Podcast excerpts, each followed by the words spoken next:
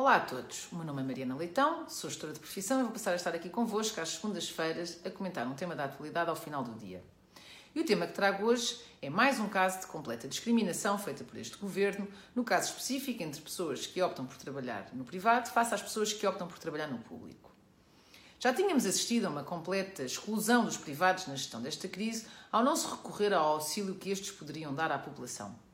Por pura obsessão ideológica, este governo apenas em novembro decidiu começar a fazer acordos com os hospitais privados, algo que poderia estar a ser feito logo desde março, de forma planeada, organizada e colaborativa. Como consequência, tivemos a saturação dos hospitais públicos e muitas pessoas a morrerem por outras patologias que não a Covid-19, exatamente por falta de acesso a cuidados de saúde. E é importante relembrar que nós não temos apenas um, um, Serviço Nacional de Saúde.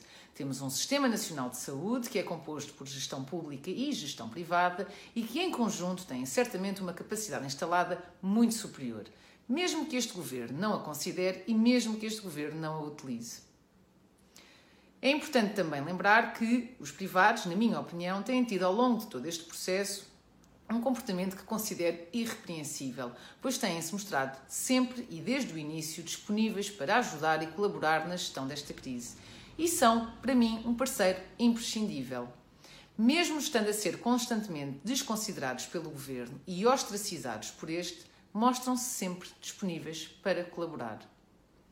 De notar também que a vacina foi desenvolvida por um consórcio privado de farmacêuticas com financiamento público ou privado, ficando aqui mais uma vez demonstrado que é do trabalho conjunto entre público e privado que surgem as melhores soluções para a população. E no caso específico daquilo que quero falar hoje, voltamos a assistir a mais uma completa exclusão dos privados. E porquê?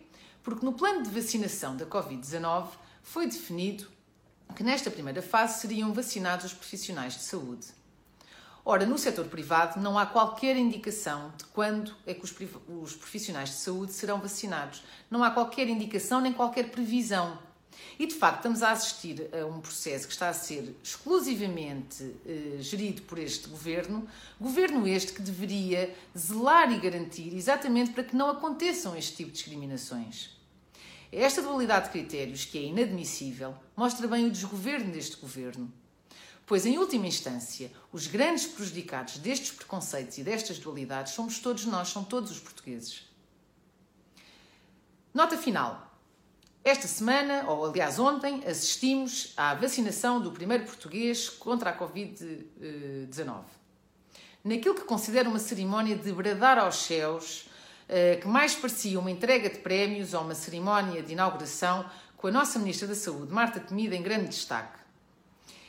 Isto que se tem assistido considero ser puro aproveitamento político de uma situação para a qual o governo pouco ou nada contribuiu, que é o facto de termos uma vacina, e pura propaganda política, numa clara tentativa deste governo de lavar a cara daquilo que tem sido uma gestão desastrosa de toda esta crise de saúde. E este é de facto o governo que temos, mas não é de todo o governo que precisamos. Muito obrigada a todos e até para a semana.